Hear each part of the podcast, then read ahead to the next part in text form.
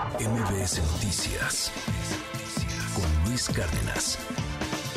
Hoy aquí en este estudio en MBS Noticias platicamos con Rosario Robles. Rosario, un honor tenerte, un gusto verte y verte bien. Te veo muy bien. ¿Cómo estás? Muchas gracias, Luis. Pues muy bien, muy bien. Este, a un año ya casi de, de haber dejado el infierno.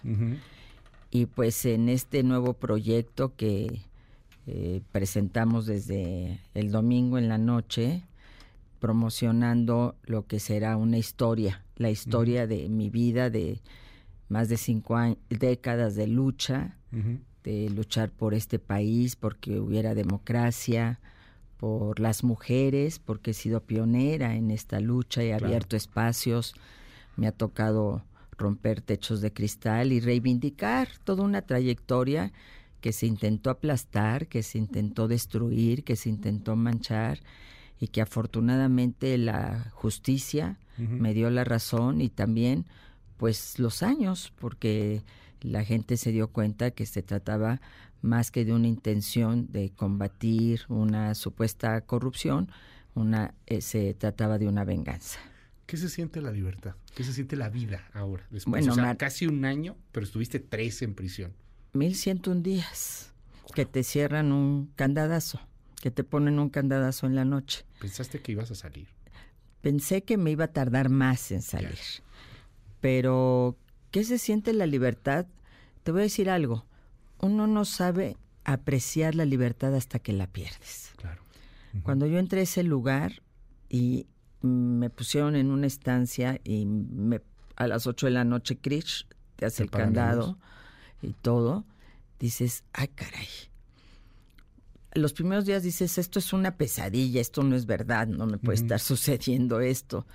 Pero ya cuando vas adquiriendo la dimensión del asunto, te das cuenta de que la libertad es algo tan preciado y que como lo tenemos así como la vida, ¿no? Es decir, andamos libres por el mundo, eh, no la apreciamos hasta que la perdemos. Entonces, ahora que la he recuperado, no sabes cómo la valoro, como para mí es tan importante porque además aprendí en esa oscuridad muchas cosas. Aprendí que eh, quiénes eran mis amigos, aprendí a que mi familia está en primer lugar, mi hija está en primer lugar, porque muchas veces en aras de estar luchando por el país y de estar haciendo políticas públicas y gobernando esta ciudad y secretaria de Estado, dices, bueno, es que estoy luchando por un México mejor para mi hija, ¿no? y, y te olvidas de que requieren tiempo y espacio y entonces pues me reencontré mucho con Mariana, con mis hermanos, a los que, pues, sí, oigan, es que hoy no puedo ir porque me citó el presidente, oigan, a la comida de ahora no puedo porque tengo reunión en Guerrero. Entonces, eh, estuvieron ahí todo el tiempo y creo que conviví más con ellos que cuando estaba afuera. Entonces, esas son las prioridades, ¿no? Yo creo que, que la, eh, la vida me dio una oportunidad de conocer un, México que yo no conocía, conozco todo el país, lo he recorrido de la seca a la meca. Eh, creo que junto con Andrés Manuel López Obrador y probablemente el ingeniero Cárdenas, soy de las que más conoce México, que más lo ha recorrido, sus rincones más pobres, sus ciudades más prósperas, pero soy la única que conoce ese México, que es el México de la injusticia, de la, de la alcantarilla, la que te lanzan. Tu, tu hija, ahorita que mencionas a tu hija, fíjate qué curioso, así como tú luchabas por, por un mejor país y hay muchas ausencias, se convierte en tu principal defensora. Bueno, donde habla y, y al mismo tiempo defendiéndote, pues te conviertes en esta figura como la presa política del sexenio. Así es. Y, y te conviertes en una bandera en sí misma que hoy genera y sigue generando, tú lo sabes mejor que yo, una gran división. Hay quien te acusa de todo lo indecible y hay quien dice que no, que eres la víctima de la presidencia de la República. Pero ahorita vamos a eso. Primero, son cinco décadas, Rosario. ¿Algún momento te imaginaste estar en estos momentos así, en, en, en, la cárcel, todo lo que sucedió, y hoy ser una bandera política? Porque es lo que eres también, una bandera, Rosario. ¿Te imaginaste eso en algún momento? Nunca, nunca. ¿Cómo te picó el gusanito entrar a la política? Ay, bueno, pues es que... ¿Por qué hiciste eso? Pues porque soy de la primera generación del Colegio de Ciencias y Humanidades y cuando yo entré al CCH, que venía de escuela de monjas, ¿Venías de escuela de monjas? Venía de escuela de monjas, aunque no me lo creas. Yo estudié la primaria y la secundaria en escuela de monjas. Yo era del coro de la iglesia. Entonces yo entro al CCH. ¿Cantas? Pero re mal. Bueno. Pero era del coro de la iglesia. Entonces yo entro al CCH porque pido mi entrada a la universidad eh, y es cuando nos informan que se ha creado este nuevo sistema. Yo quería la prepa 4 porque yo nadaba y ahí hay alberca y mi tema era la alberca, ¿no? Entonces mi papá leyó todo lo que implicaba este nuevo sistema y dijo, oigan, es que esto es una maravilla, opta por esto y aparte, pues la casa de mis padres estaba en Echegaray y evidentemente el CCH Naucalpa nos quedaba muy cerca. Yo me iba caminando y me bajaba caminando a mi casa. Y entonces, pues me tocó una generación de maestros muy jóvenes, porque es cuando la universidad se, se empieza a expander, convertir en una universidad de masas y le da oportunidad a muchos maestros, a muchos jóvenes que no han terminado la carrera, que están a punto de terminarla, de dar clases. Y entonces mis maestros venían de la generación del 68. Entonces ahí hay un primer contacto con otro México, ¿no? Con un México que yo no conocía, que, que, venía de la represión, aunque mi papá siempre nos hacía mucha conciencia y nos llevó a ver a Ciudad Universitaria cuando estaba tomada por el ejército. Pero pues eres muy chica y entonces no entiendes eso. Y luego me toca inmediatamente de que yo entro el 10 de junio. Ok. Entonces, si bien yo no voy a la marcha, mi hermano Paco va y la angustia de que Paco andaba ahí y además amigos, compañeros, no amigos, compañeros que ya no regresaron, ¿no? Entonces esto te marca y te marca pues toda esta formación que había en ese momento de una lucha en contra de un gobierno, de un partido hegemónico. con el fantasma del 68 todavía. Así es, mis maestros, bueno, me llevaban unos cuantos años. 71, Así es, eh, el, halconazo, ¿no?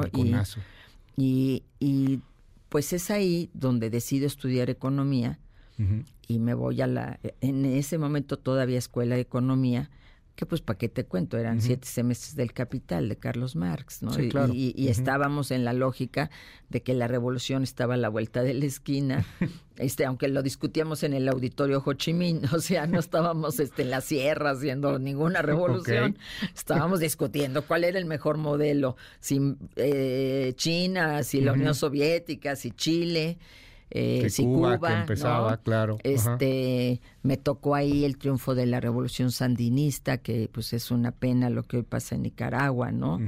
Que esta revolución que generó tanta esperanza se haya convertido en una dictadura. Y mis maestros, pues todos críticos, maestros de economía, eh, muy cuestionadores del sistema, mucho exilio de chiles, chilenos y argentinos, que llegaron justo a las escuelas de economía y de ciencias políticas, estos fueron mis maestros. Entonces yo ya crecí con una formación crítica, pero pensando siempre en un modelo externo hasta que llega Cuauhtémoc Cárdenas y pone en el centro a México y somos de los primeros que apoyamos a Cuauhtémoc, que hacemos el gran acto en la Universidad Nacional y desde ahí, pues en esta ruta del Frente Democrático Nacional. El sueño de cambiar a México. Así es. De, y pasar a la historia, Rosario, inclusive como la primera jefa de gobierno. Así es. Que quedas después de Cuauhtémoc Cárdenas. Me toca llenar esos zapatotes. De, e, en un México bien complicado, porque estamos hablando de, de esta época en donde pues todo estaba, estaba empezando a entrar en nuestro país, el libre mercado, la competencia entre las televisoras, la libertad un poco más abierta de expresión. Así y es. de pronto tener a una mujer al frente de la jefatura de, gobierno, que había sido dejada por eh, el ingeniero Cuauhtémoc Cárdenas y una mujer que le da la estafeta a López Obrador. Así es. ¿Qué pasó ahí? Eran amigos, eran cuates. Compañeros. Tú levantaste la mano incluso. Sí, no, hicimos todo para que él pudiera ganar la jefatura de gobierno. De hecho, yo estuve en su campaña para la presidencia del PRD, fui su secretaria de organización, creamos las brigadas, las famosas Brigadas del Sol que le empezaron a dar triunfos muy importantes. Y me tocó a mí participar en la reforma del 96, que es esta reforma fundacional, diría yo, en el sentido de la lucha que habíamos dado durante tantos años porque los votos se contaran y se contaran bien, que tuvieras un órgano autónomo, que hubiera un poder judicial electoral, o sea, cosas fundamentales y que se eligiera por primera vez. Es que los chavos no saben esto, que en esa reforma se acuerda que por primera vez podamos elegir al jefe de gobierno de la ciudad. Ah, sí, claro, a ver, porque todos los que, eh, pues a lo mejor tienen 30 años, este, pues siempre han elegido, a, y son chilangos, son capitalinos, siempre han elegido al jefe de gobierno. No vamos a tener contexto, o sea, antes no. En el 97, exactamente, en el 97 es la primera vez. Es decir, es como las mujeres, ¿no? ya tenemos todos estos derechos, ¿no? Pero saben que para llegar a eso nos costó muchísimo a toda una generación abrir brecha y a nuestras abuelas hasta conseguir no y conquistar el voto, ¿no? condenado a repetir. Entonces esto no ha sido gratuito, esto ha sido una lucha de, mucho tiempo para tener un régimen democrático, un sistema de partidos y que haya un organismo electoral que garantice la equidad en la contienda. Por eso es paradójico que quienes formaron parte de esa lucha, una parte, porque los otros pues son expriistas y ex X, sino una parte que formó parte, que estuvo ahí al lado de Cuauhtémoc Cárdenas luchando en el 88 contra el fraude electoral y que de esa lucha realmente derivó esta reforma electoral, hoy quieran sepultar al INE, quieran tener un órgano electoral a modo, que nos hablen de un plan C cuando ganen la Pero elección. algo, tú ya sabías que eso iba a pasar o que venía por ahí. Porque tú le levantas la mano. sí, pues es que éramos todos del PRD, sí, el jefe de gobierno, sí. Pues Andrés Manuel era el relevo natural porque había sido el presidente del partido, era un dirigente que tenía una gran eh, un gran reconocimiento. ¿No le veías el talante autoritario? Pues todavía no. Ahí no. Hasta que estuvimos ya en la campaña en la campaña para para la jefatura de gobierno, porque en el 2000, pues, no el talante autoritario, sino el, el, el, que el fin justifica los medios, ¿no? Ok, más peligroso aún. Eh, exactamente, porque eh, pues él empezó a cuestionar al gobierno y yo le dije, oye, pues cómo si somos de la, de la misma camiseta y no, pues aguanta pues como que aguanta, o sea... o sea, a tu gobierno. A mi gobierno. ¿Qué te cuestionaba? Pues eh, X cosas para él levantar. Yo tomé a Andrés Manuel en tercer lugar en las encuestas. Cuando yo llego a la jefatura de gobierno, tú sabes que el ingeniero Cárdenas hizo un gobierno no para tener votos, sino para que esta ciudad no se cayera. Entonces, si había que hacer desasolves, si había que seguir construyendo el metro, si había que eh, desasolvar las barrancas, aunque esto no te diera votos, él lo hacía porque él estaba pensando en una ciudad a 20 años. Y eh, entonces, pues, tú sabes que, y además la estrategia de comunicación no fue la más adecuada, entonces estábamos no, bueno, no más pone el caso Stanley, ¿no? O sea, ¿cómo les fue con el caso Stanley? Sí, sí, el manejo de crisis no era Sí, no, era, no era el idóneo. Todavía no había, exactamente, todavía no había todo lo que hay ahora, instrumentos, ¿no? Estábamos jóvenes, sí.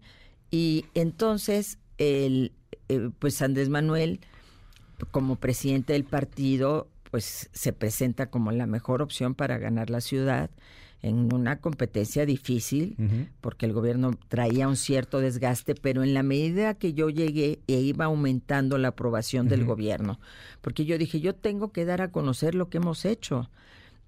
Entonces iba subiendo también Andrés Manuel en las encuestas y además que visitó más de mil puntos en la ciudad. ganaba? O sea, estaba en tercer lugar. estaba, estaba Santiago Krill y estaba eh, Silva Herzog. Ok. Porque es que no es que fuera Andrés Manuel el que estuviera mal, es que el PRD, eh, no por la falta de comunicación, quiero decirlo, no porque no se hubiera hecho un gran esfuerzo, además nos habían ahorcado porque no habíamos querido aprobar el FOBAPRO, entonces ahorcaron al gobierno de la ciudad. La comunicación, o sea, de ahí que fueron inversiones importantes de comunicación y tratar de hablarle y hablar a una nueva generación y hablar a otras y generaciones. Decir lo que habíamos hecho, este, decir el, este gobierno ha hecho todo esto, ¿no? Para una gran ciudad, grandes acciones, ¿te acuerdas? Entonces, pues a lo mejor ni te acuerdas, pero yo sí me acuerdo, porque todo el mundo me decía que, ah, usted le hacía estaba así. un poco chavo, pero sí, Sí. me acuerdo un poquito. Estaba yo entrando en la universidad. Ah, apenas. bueno. Este, pero entonces sí, ya, ya votabas. Este, ya votaba, ya era de mis primeros votos. Oye, Entonces, pero, pero no, no, realmente yo creo que el problema mucho de, de, mm, del problema que tuvimos Andrés Manuel y yo, pues desde luego fue primero que empecé a ser también popular, no solamente él, tuve un buen gobierno, bien Sí. calificado, a pesar de que fue corto, la gente me quería mucho, me fue bien. Y entonces ya no era solamente él, ya había un No. obstáculo en el camino. Luego vinieron los videoescándalos, que quienes tomaron lo- los dineros pues fue su gente, pero yo fui la sacrificada por una relación de tipo personal y desde ahí pues vino una separación absoluta, ¿no? Sin embargo, yo nunca pensé eh, que Andrés Manuel llegara tanto conmigo, ¿no? Es decir, La, la división, eh, el, el, el enojo, la separación se da ya desde el 2000. 2004. 2004 ya de manera definitiva des- a partir de los videoescándalos, que yo salgo del PRD y, y bueno, Tú no le es has que- hablado a Andrés Manuel como si fuera un, un macho, como si fuera un poco pues yo creo que él, misógino, un él poco. no soporta a las mujeres que no se someten a su voluntad, ¿no? En el caso de los videoescándalos, vaya que, vaya que te tundieron por Sí. el asunto emocional, por un asunto personal. Personal, por mi vida privada, Ajá. que yo debo reconocer cometí ese error de, de- de vincular lo político con lo privado, Ujú. no haber es- eh, puesto una, una, una línea muy clara, porque además a las mujeres siempre se nos juzga de manera diferente, Claro. ¿no? Siempre se nos juzga de otra forma. Sí, porque la bronca no es del amante. Así es, ¿no? La Sino- bronca es de la amante. Así es. No de el amante. El amante normal, pero a la amante. ¿Cómo? Y además de una mujer poderosa que... Y además este hombre al que le tocaba en la puerta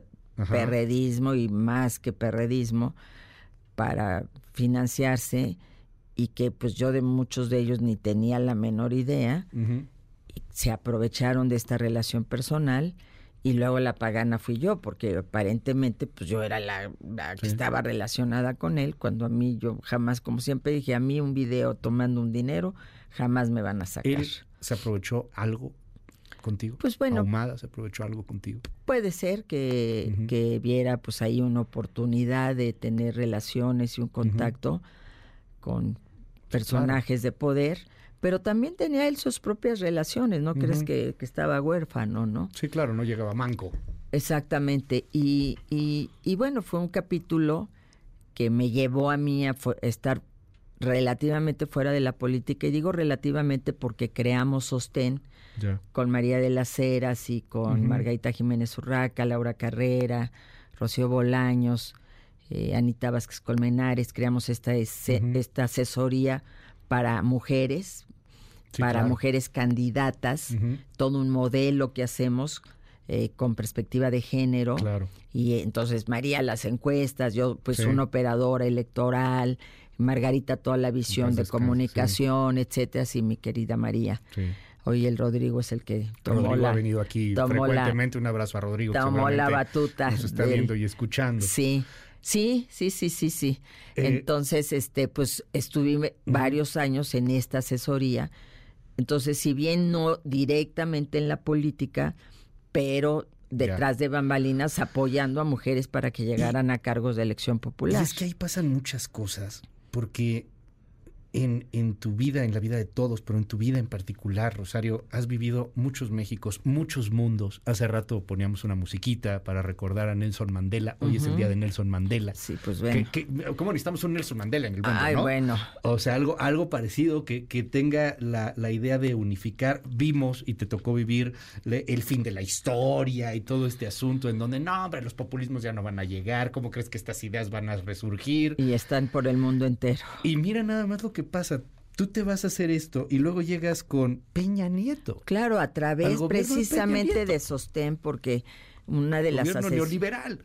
Pues un gobierno en donde el presidente a mí me dio la oportunidad de estar en un área que tenía que ver con lo que yo había, había sido en toda mi vida, una mujer con una visión social, un compromiso con los que menos tienen, con las mujeres, y me dio la oportunidad de establecer la estrategia.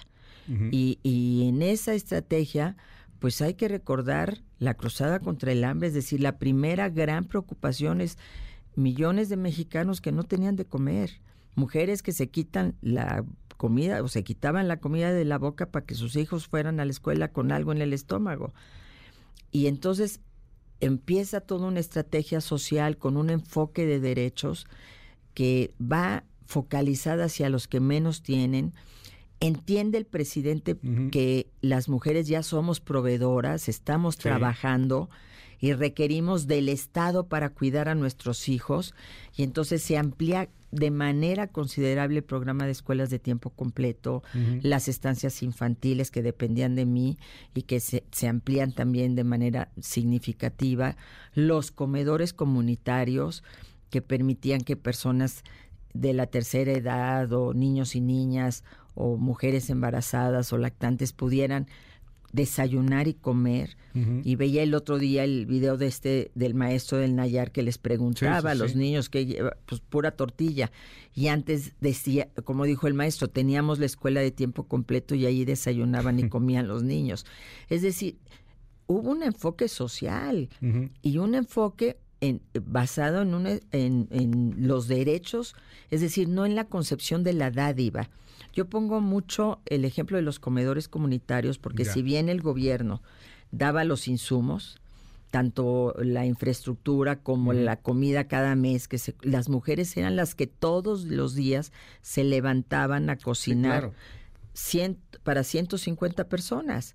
Entonces había una corresponsabilidad, no era pongo la mano. De enseñar a pescar. Exactamente, es decir, aquí todos somos partícipes. Y uh, que dijéramos que eso iba de Peña Nieto, estaba prohibidísimo, porque la ley electoral te lo prohíbe.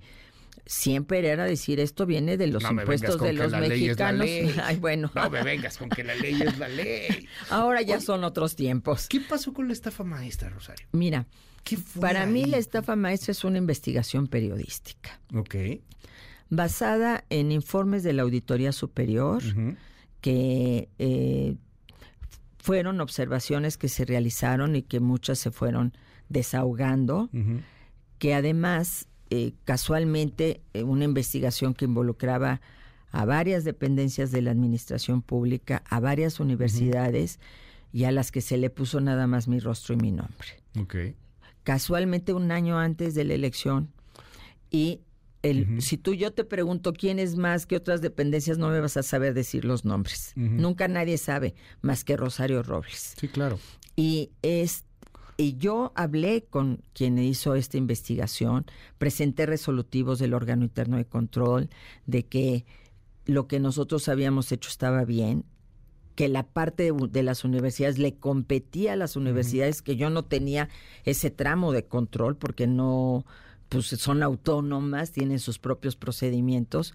Y bueno, lo más importante, esta investigación empieza en 2016, estamos en 2023, han pasado siete años y dime un solo caso sólido que tenga hoy el Ministerio Público que demuestre, no los 25 convenios que dijeron al principio, uno, uno, que esté eh, en firme.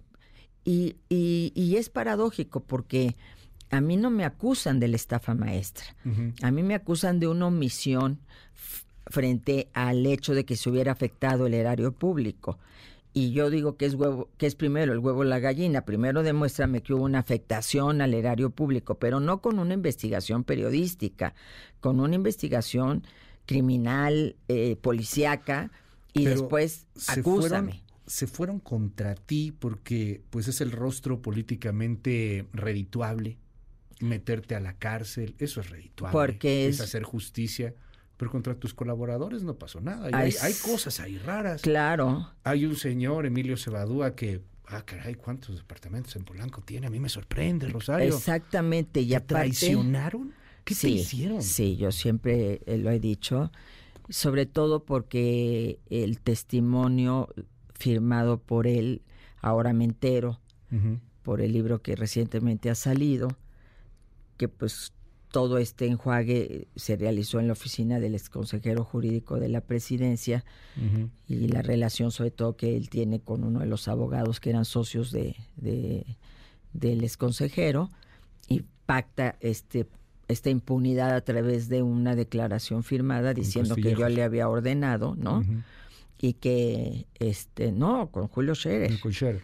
este, que yo le había ordenado sin presentar una sola prueba. Y pues yo, al final de cuentas, el tiempo me da la razón y pues quien en, en, las carpetas, porque no lo digo yo, en las carpetas, en los informes de la UIF que investigan a toda mi familia, investigan a mi hija, pues no aparece nada irregular, nada que no sea la misma casa en la que se sentó López Obrador hace más de veintitantos años, ¿no? Y, eh, y en el caso de Emilio aparecen pues eh, situaciones pues que él tendrá que aclarar, ¿no? En su momento, pero hasta ahora no se le ha tocado ni con el pétalo de una rosa. Yo no quiero ni venganza es el día de Mandela. Y si Mandela, después de 27 años, 27 años, un pueblo masacrado, un apartheid salió y dijo voy a reconciliar Sudáfrica, yo por 1101 días no voy a salir ni con venganzas ni con rencores porque te quedas atrapado en esas cuatro paredes. Y esas cuatro paredes que eran de mucha oscuridad también fueron de mucha luz. También ahí aprendí muchísimo. ¿Qué es lo que más aprendiste de la cárcel? Aprendí que la justicia debe estar en el primer lugar de la agenda nacional, que México tiene una enorme deuda con la justicia, que eh, muy fácilmente metemos a la gente a la cárcel siendo inocente. Aquí está en la este cárcel quien no tiene dinero. Así es, y este abuso de la prisión preventiva. exactamente, ¿no? Este abuso de la prisión preventiva, eh, pues que ya las mismas eh, organismos internacionales se lo han señalado a México, que, que pues realmente es brutal porque pues llenas las cárceles y no das opciones de que esas mujeres, que yo lo viví, que realmente están ahí por algo que podrían seguir en libertad, pues las separas de sus hijos y que es peor. Que es peor para la sociedad, porque esos niños, ¿dónde van a estar mañana? Ahí mismo. Y por delitos francamente menores en la mayor cantidad de casos. Así es, y además... ocasiones robo de pan, robo de comida. Y que les aquí les da mucho a la Fiscalía de la Ciudad de México, de un gobierno entre comillas de izquierda, adicionales que es con violencia, que es este en pandilla, y entonces ya graba el delito y te vas a la prisión preventiva. Oye, pues, y además cuando aprendes las historias, Luis, que eso es lo que a mí más me, me movió el piso, porque somos muy dados a juzgar y a levantar el dedo flamígero, ¿no? Cuando ves los contextos, cuando aprendes, cuando te platican su historia, su niñez, y, dices, eh, infancia es destino, es decir, no cabe la menor duda. Entiendes, entiendes muchas cosas, aprendes a no juzgar. Y cuando yo pasé del miedo, y de esta incertidumbre del por qué estoy aquí, por qué esta venganza, al para qué, pude hacer muchas cosas. Presentas esta obra ¿Le puedo llamar? ¿Es un documental? ¿Qué es, Rosario? Es un promocional. Es un promocional. Es un promocional de... Lo que presentaste ayer, pero en enero de Ah, sí, va a ser una serie de cuatro o cinco capítulos. Una serie documental. Sí, sí, sí, de mi, de mi vida, ya. de mi historia, no solamente de estos últimos tres años, sino de, recuperar un legado, recuperar una trayectoria de una de las mujeres yo creo que la justicia se ha encargado de limpiar mi nombre, ¿no? Se ha encargado de decir que no había ninguna razón para perseguirme ni para encarcelarme. No me han encontrado absolutamente nada indebido. Yo no estoy en los Pandora Papers, no tengo departamentos, no tengo casas. Bueno, ni siquiera como buen política o buena política, ni siquiera un departamentito en Acapulco. O sea, no me encontraron nada, a mi familia no le encontraron nada, nos buscó. Yo soy la mujer más investigada de México. Y eso es lo que ahí me dio mucha fuerza, por eso nunca me doblaron. Porque no tenían con qué doblarme, no tenían con qué extorsionarme, con qué chantajearme. Entonces, eh, creo que la misma historia, yo dije, los que me metieron me van a tener que sacar. Y, y, pues finalmente estoy aquí hablando contigo y eh, para mí esto es lo valioso. Yo no estoy con ningún ánimo más que de sí reivindicar esta trayectoria porque me parece legítimo y me parece que para las mujeres es importante. Voy a ser abuela, quiero que mi nieto o nieta eh, tenga ese legado en sus manos como un legado limpio, como una trayectoria de lucha, que es lo que he sido. Y también quiero inspirar con este, con esta experiencia, Luis, porque estoy recorriendo México en la ruta de la gratitud, porque Mariana, como dices, hizo una gran labor eh, hizo esta ruta, por la libertad. Sí, porque Mariana hizo la ruta por la libertad, entonces iba por todos lados con sus papeles y la licencia falsa con la que me metieron a la cárcel y todo. Se conoció. Y este y, y, ahora estamos yendo a todos esos lugares a agradecer. Y entonces yo lo que ¿qué es lo que veo en México con miedo? Miedo de salir a la calle. Hubo una persona que me dijo algo pues que es trágico, ¿no? pero que es una gran verdad. Me dijo, en realidad todos estamos presos, de alguna manera. Porque esta inseguridad, esta violencia que estamos viviendo nos tiene encarcelados. Claro. En nuestras casas. Entonces, cuando te dicen eso, cuando te dicen tenemos miedo hasta de ser mujeres, tenemos miedo de que nuestras hijas no regresen, tenemos miedo de quedarnos sin chamba el día de mañana o de que no tengamos de comer, pues entonces yo quiero decir, a ver si en las peores de las circunstancias, si estando en el infierno, porque es el infierno, pude vencer ese miedo. ¿Tenemos miedo del presidente? La gente tiene temor, sí. Yo creo que, bueno, tú ves el silencio de cámaras empresariales y todo esto de la ofensiva contra Xochitl Galvez, por ejemplo, que a cualquiera le puede pasar el día de mañana.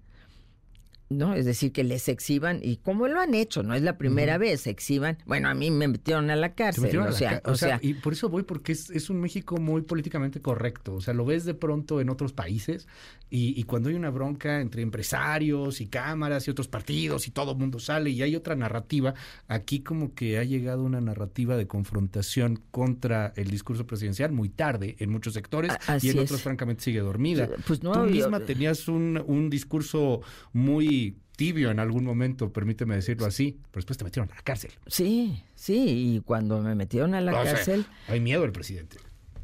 ¿Y cómo no te va a dar miedo? Si te meten a la cárcel, si te lanzan al SAT, si te persigue la UIF, si se utilizan los instrumentos del Estado para perseguir a opositores o para perseguir a quien levanta una voz diferente. Y a mí me parece increíble que se exhiba a una mujer que tiene una vida empresarial y que los empresarios no digan nada, porque mañana te puede pasar. Y es lo mismo que Mariana siempre decía de mí, es que ustedes hablen, alcen la voz por mi mamá, porque mañana les puede pasar por e, a ustedes también, ¿no? Rosario, muchas gracias por estar aquí con nosotros. No, al contrario. agua Ay, sí, qué padre. Minutos. Nada eh, más déjame decirte. por favor. Eh, van a haber eh, algunos promocionales de aquí a diciembre. No es un destape presidencial. No, porque además ya están estás buscando ahí, pues, pues, no, pero de pronto ahí empezaron a decir cosas en las redes, ya sabes. Ah, bueno, si me destapan está bien. ¿Quieres ser presidenta? No, estoy en esta. O diputada o senadora o algo. Siempre he estado en la política te digo que está en la cárcel, hice política, pues llevé al ministro Arturo Saldívar, ¿no? Es decir, digo... Pero si buscarías algo el no ser presidenta, ¿o No son los tiempos. Ajá. Yo sí soy, estoy con el INE y estoy con los que dicen que no es el momento de decir. ¿Con todo y que el INE parezca doblado? Un poquito se nos ha bajado las manos y yo digo nos está quedando a deber porque salimos a defenderlo. Y ahora el INE está obligado a defender nuestro voto. Ahorita ya, ya, no estamos en una contienda equitativa hacia el 2024. Pero lo que yo he dicho mucho es, no es lo electoral lo que ahorita nos debe de centrar, sino la gente, lo que está pasando en el país, porque si no ya no vamos a llegar al 2024 si seguimos por esta ruta. Rosario Robles, muchísimas gracias por estar aquí. Al contrario, Luis, te agradezco muchísimo. Muchísimas gracias. Mil gracias, es Rosario Robles. MBS Noticias Cárdenas.